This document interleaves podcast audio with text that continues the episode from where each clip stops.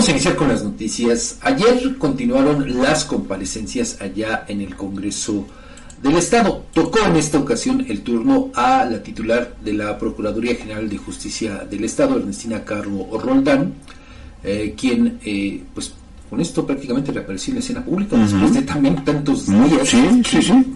No teníamos noticias de ella. Bueno, pues lo hizo para eh, reaparecer, le digo, en la escena pública y presumir que el gobierno lorenista logró disminuir en 17 meses la incidencia delictiva aquí en el Estado. Esto en comparación con el gobierno anterior, es decir, en el gobierno del el ahora expriista Marco Antonio Mena Rodríguez. Vamos a escuchar qué fue lo que dijo la procuradora a un puñado, un puñado de, de diputados que asistieron a esta comparecencia. Vamos a escucharla.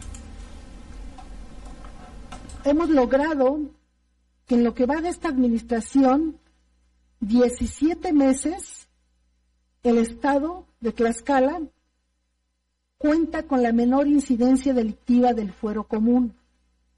Si ustedes observan la gráfica que tenemos a la vista, en septiembre del 2021, cuando se inició esta administración, iniciamos con una incidencia de 409 delitos. Si ustedes ven todavía en octubre, todavía se sostiene esta incidencia delictiva y en diciembre del 2023 terminamos con una incidencia de 309 delitos.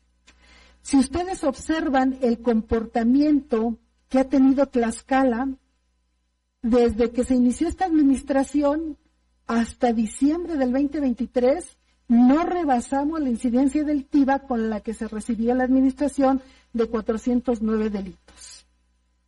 Esto muestra significativamente la disminución de la incidencia delictiva, que, en donde se observa, como bien lo podemos observar.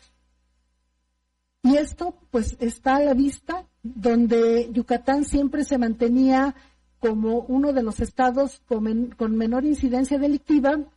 Ahora, a partir de esta administración, como podemos observar, y en el 2023, Tlaxcala, eh, ya con el acumulado del 2023, el comportamiento que se tuvo es como el Estado con menor incidencia delictiva a nivel nacional. Pero es importante ese comparativo, que vemos cómo se recibió la administración y cómo ha sido el comportamiento, porque es importante que nuestra ciudadanía esté bien informada. En otro sentido, la Procuraduría General de Justicia radicó 3.882 carpetas de investigación de las cuales hemos logrado judicializar 1.769 carpetas, 1.267 mediaciones, 447 carpetas vinculadas a proceso y 227 órdenes de aprehensión.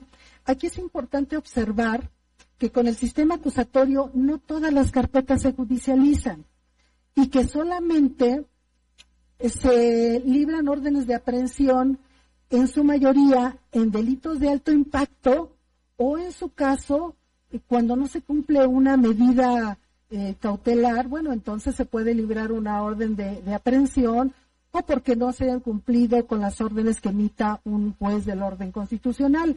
Sin embargo, los resultados que tenemos aquí a la vista nos muestran el número de que se han judicializado, pero además las que se han llevado en mediación. Se han realizado 101.514 actos de investigación en cada una de las carpetas eh, donde se han realizado estos actos por peritos, eh, por eh, policía de investigación, por ministerios públicos. 40.680 dictámenes se han emitido y 19.542 órdenes de investigación así como 14.608 entrevistas. Estas son las acciones que realizamos en las carpetas de investigación. Ahí tiene usted los datos de los que habló precisamente la procuradora.